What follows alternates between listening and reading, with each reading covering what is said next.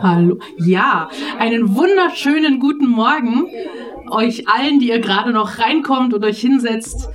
Es ist schön, dass du heute da bist. Und ich hoffe, du konntest den Schnee heute Morgen vielleicht schon ein bisschen genießen. Es kam ja doch schneller, als wir alle gedacht haben.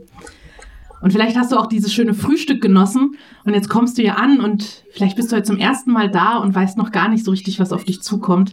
Wir sind mitten in der Predigtreihe Jesus ist.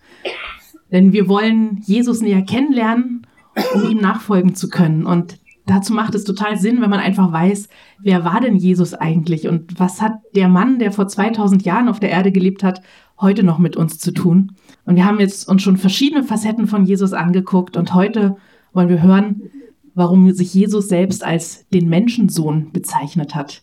Es kommt in den Evangelien ganze 81 Mal vor, dass er sich so bezeichnet. Und was ein Menschensohn eigentlich ist oder warum er sich so bezeichnet hat oder ob da jetzt vielleicht auch das Göttliche fehlt, das wird uns Dirk heute in seiner Predigt verraten. Und jetzt möchte ich Dirk auch noch äh, Jesus einladen.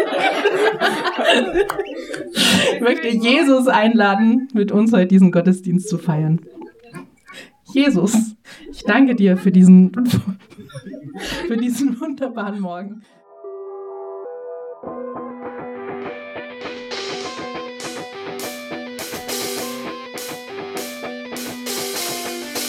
Party on.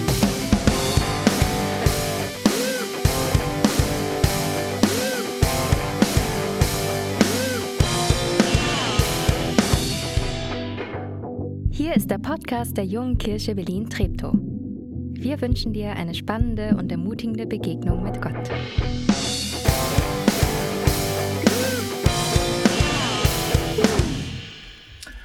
Guten Morgen. Ich finde, mit dem Lied spätestens äh, ist der Ewigkeitssonntag rum und es ist Adventszeit, oder? Ich freue mich drauf. Und im Schnee noch, alles schön. Ähm, wir sind ja in einer. Ah, wir probieren. Ich, heute bringe ich alles durcheinander. Wenn alles, was schief läuft, liegt heute nicht an der Technik, sondern an mir. Und nee, das liegt nicht an mir. Ah. Ähm, wir sind ja in der, in der Jesus ist-Reihe und haben die letzten Wochen uns schon ein paar Facetten angeschaut. Unter anderem vor, ich glaube, zwei Wochen, Nathanael, Messias. War es ja. zwei oder drei Wochen? Zwei Wochen, ne? Und ich muss sagen, wir leben ja in einer verrückten Zeit, wo vieles durcheinander geht und man denkt so, was bleibt, worauf lässt sich, kann man sich noch verlassen und was ist nächstes Jahr anders und dann haut Nati diese Predigt raus mit äh, Jesus der Messias und äh, Jesus als König und ich muss bekennen, ich habe ein Problem mit diesem Königsding bei Jesus. Also bei mir im Kopf klickt immer irgendwas anderes hoch, äh, dass er dass er so geht äh, nach Großbritannien. Ich habe ich hab eine Bekannte, die ist voll England-Fan. Und die hat jetzt mitgelitten, als hier die Queen gestorben ist. Und dann, ob der Charles wie das macht und was der als erstes sagt und so weiter. Bei mir geht es nicht weiter mit den Bildern. Nur falls ihr da oben eine Möglichkeit. Ah, danke. Äh, genau. Sowas kommt mir in den Kopf, wenn ich Könige höre. Und ich finde, das ist ja dekadent und irgendwie ein bisschen aus der Zeit gefallen mit einer goldenen Kutsche, die ein bisschen wie bei Cinderella aussieht. Und man fragt sich nur, wo ist der Frosch? Oder? Äh, das war bei der Intronisierung von Queen Elizabeth. Und die Kutsche gibt's immer noch und Charles will auch mit der rumfahren. Und äh, Jesus als König, ich find's sperrig. Deswegen, aber es ist eines der Bilder, die in der Bibel verwendet werden für, für Jesus oder eine der, der Bezeichnungen für Jesus. Und deswegen glaube ich, darf man es nicht wegstreichen, sondern vielleicht eher auf die Reise machen, was steckt denn dahinter, warum Jesus als König und so weiter. Das hat Nathanael ja, nee, haben wir noch vor uns. Aber als Ergänzung und Gegenpol dazu finde ich den Titel von heute super, nämlich ähm, Jesus bezeichnet sich selbst als Menschsohn. Und heute wird es ein bisschen, ich muss das mal wegmachen, sonst werde ich kirre. Ich würde die davor nehmen. Entschuldigung. Heute sind wir unglaublich authentisch im Gottesdienst, merkt? Ah, liebe Zeit. Äh, Mendes, und das, das gibt heute schon ein bisschen mehr so eine Lehrpredigt. Also äh, letzte Woche war emotionales Erzählen zu Jesus hinführen, heute gibt es eher so apologetische Lehre. ähm, für die, die das interessiert, nur dass ich darauf einstellen könnt. Menschensohn, Jesus der Menschensohn, das ist, uh, Katharina hat gesagt, rund 80 Mal in Evangelien taucht das auf und es ist wirklich die Lieblingsbezeichnung von Jesus für sich selbst. Und dann denke ich mir, hey, wenn der sich selbst so bezeichnet, dann will ich wissen, was steckt denn dahinter. Ähm, und um da eine Sache noch auch wieder apologetisch, also erklärend abzuräumen, Jesus spricht immer in der dritten Person von, vom Menschensohn. Also, der Menschensohn wird kommen und das und das machen, sagt Jesus. Und die Frage ist, meint er damit überhaupt sich selbst? Also, wer redet von sich in der dritten Person Singular? Mal kurz die Studierenden fragen, macht man das heute so? Der König macht, der König macht das. Ja. Platt gesagt, das war damals üblich. So komisch das für uns ist. Aber im Hebräischen hat man, um ein bisschen Demut zum Ausdruck zu bringen, über sich in der dritten Person Singular gesprochen. Das heißt, für die Leute war völlig klar, Jesus meint sich, ohne dass er ich sagen muss, sondern der Menschensohn wird kommen und an dem werdet ihr sehen, dass ich das bin. So, das nur, um das mal vorneweg zu sagen. Aber die, die Frage ist jetzt, was heißt denn Menschensohn? Heißt das einfach, ich bin Sohn eines Menschen. Wäre naheliegend, oder? Und ich möchte euch damit in eine Story reinnehmen in, in Markus Kapitel 2. Wenn ihr eine Bibel dabei habt, dürft ihr die aufschlagen. Weil, ich bin stolz. Das ist eine Story, wo vier Freunde einen, einen gelähmten Freund haben, also vier, vier Männer haben einen Freund, der ist gelähmt und Jesus ist da und die und, und lehrt und predigt und alles ist gestopft voll und man kommt nicht mehr rein, ist so ein bisschen wie ein Weihnachtsgottesdienst. Und die Jungs sind kreativ und lösungsorientiert und nicht systemkonform und äh, machen ein Loch in die Decke und lassen Jesus da, äh, nee, den, den Gelähmten an, an Seilen runter, mitten bei Jesus vor die Füße und dann, also ich, das ist ja immer so was, dass man sich schön ausmalen kann. Und dann passt mal auf, was passiert. Markus 2, Vers 10. Und dann riesen Hickhack, Jesus heilt den Gelähmten? Nee, er heilt ihn nicht. Was macht er? Ja? Er sagt das, was auf Folie 7 ist. Dir sind deine Sünden vergeben. Das erste, was er macht, ist, er sagt ihm, dir sind deine Sünden vergeben. Und das ist für, für, die, für die Juden damals ein ganz klares Statement, nämlich, dass Jesus nicht einfach nur Mensch ist, sondern viel mehr, weil Sünden vergeben kann nur einer und das ist Gott selbst. Und in dem Moment, wo Jesus zu, ihm, zu dem Gelähmten hingeht und sagt, hey, dir sind deine Sünden vergeben, sagt er, ich bin Gott, weil ich das Recht habe, Sünden zu vergeben. Und es gibt natürlich einen riesen Tovabo und so weiter. Und dann, die, die Leute ärgern sich an Jesus, sagen, das kann er nicht, was maßt er sich an und so weiter. Und dann, was ist einfacher, dem Gelähmten äh, zu sagen, deine Schuld ist dir vergeben oder zu sagen, steh auf, nimm deine Matte und geh umher. Aber ihr sollt sehen, dass der Menschensohn von Gott die Vollmacht hat, hier auf der Erde den Menschen ihre Schuld zu vergeben. Deshalb zu, sagt er zu dem Gelähmten, ich sag dir, steh auf, nimm deine Matte und geh nach Hause. Diese körperliche Heilung ist quasi der, der Bonustrack zu dem Wesentlichen, was Jesus da macht, nämlich sagen, ich bin der Menschensohn und damit habe ich Macht, Sünden zu vergeben, weil ich göttlich bin. Also, wo kommen wir her? Was heißt Menschensohn? Menschensohn heißt nicht einfach nur, ich bin menschlich, sondern ich bin göttlich. Ich habe Macht, Sünden zu vergeben. Und dann, Menschensohn, aber wie, wie, wie macht Jesus das? Was, was hängt noch mit diesem Menschensohn zusammen? Und das finde ich ist was unglaublich Schönes, nämlich ganz neu und ungewohnt ist die Art, wie Jesus seine Macht, diese göttliche Macht ausübt. Als, als leidender und auferstehender Menschensohn. Und da ist meine zweite Geschichte, die ich euch mitgebracht habe für heute Morgen. In, auch wieder, wir bleiben in Markus, Kapitel 10. Die, die Jünger, also der engere Kreis, waren ja ganz normale Leute. Und ich finde, es ist manchmal wie in einer guten Serie, was die miteinander machen. Und ich denke so, und das sind die heiligen Männer. Und so in der Geschichte heute. Markus 10, Vers 35. Jakobus und Johannes, die Söhne von Zebedäus, traten nahe an Jesus heran und sagten zu ihm, Achtung, das ist so lustig.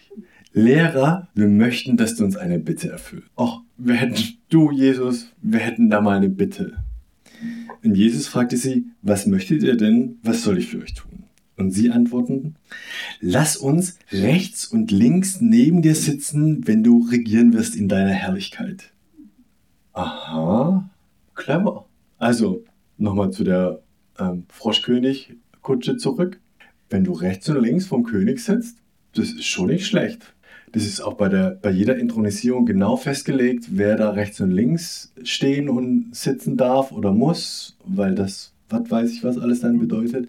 Also rechts und links vom Herrscher zu sitzen, das sind die besten Plätze, weil du maximalen Einfluss hast und von allen gesehen wirst.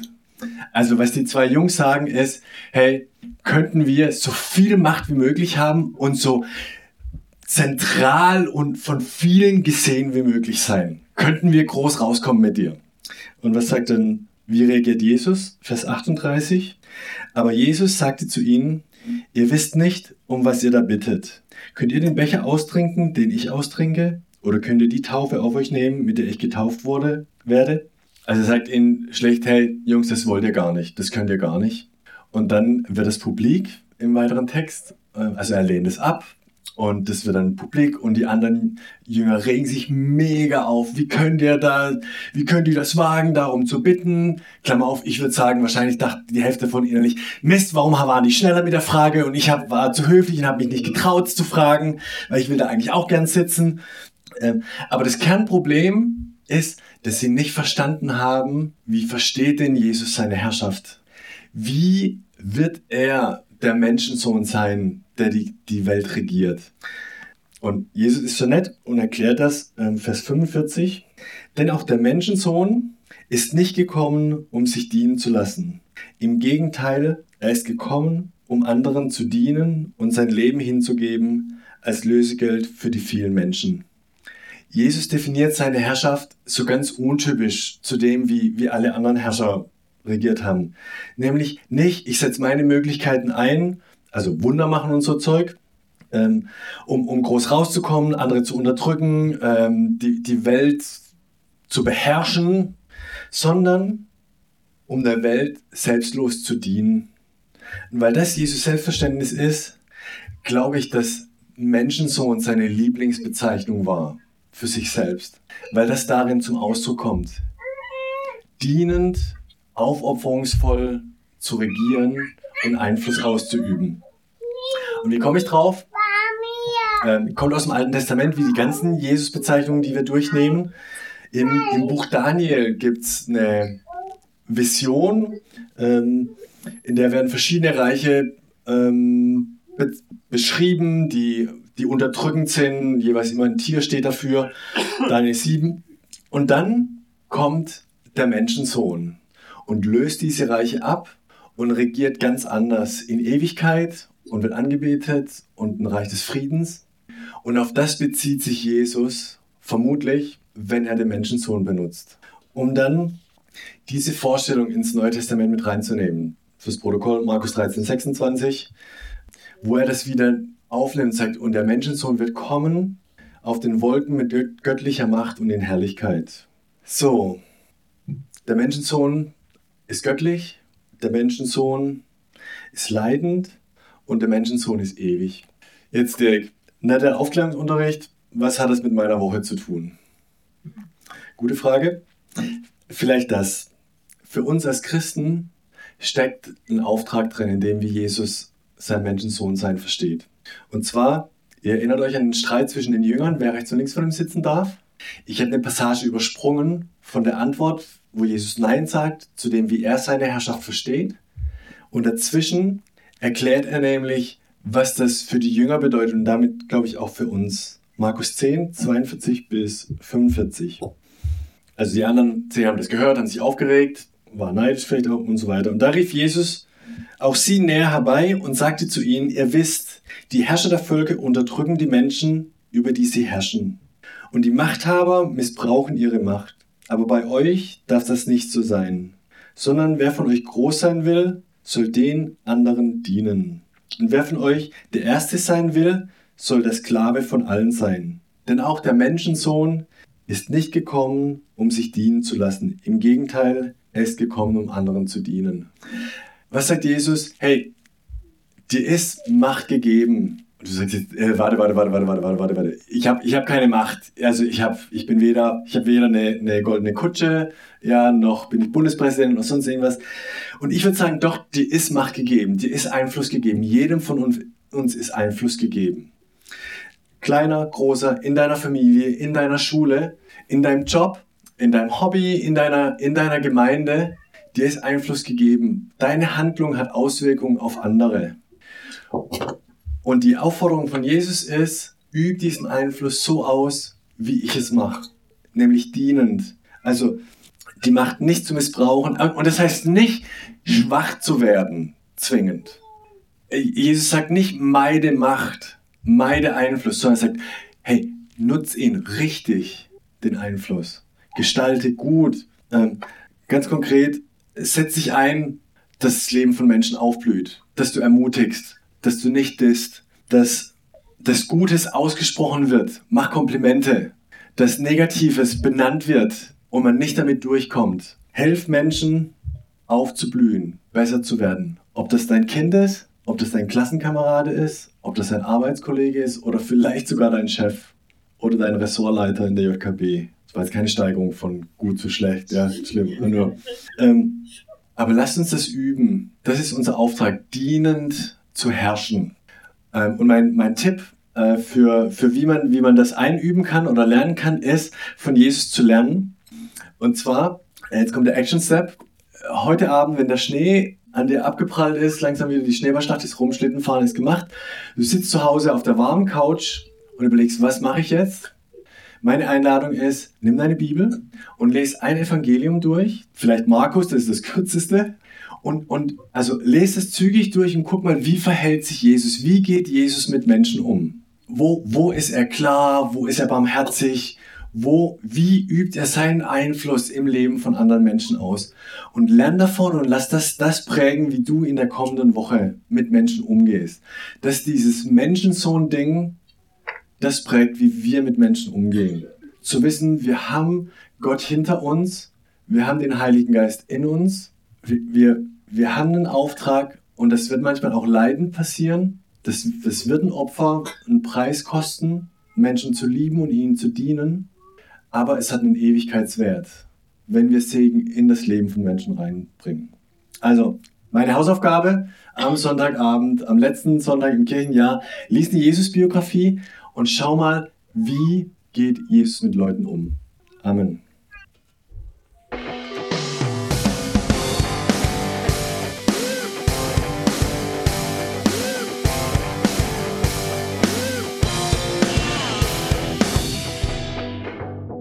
Du diesmal dabei warst.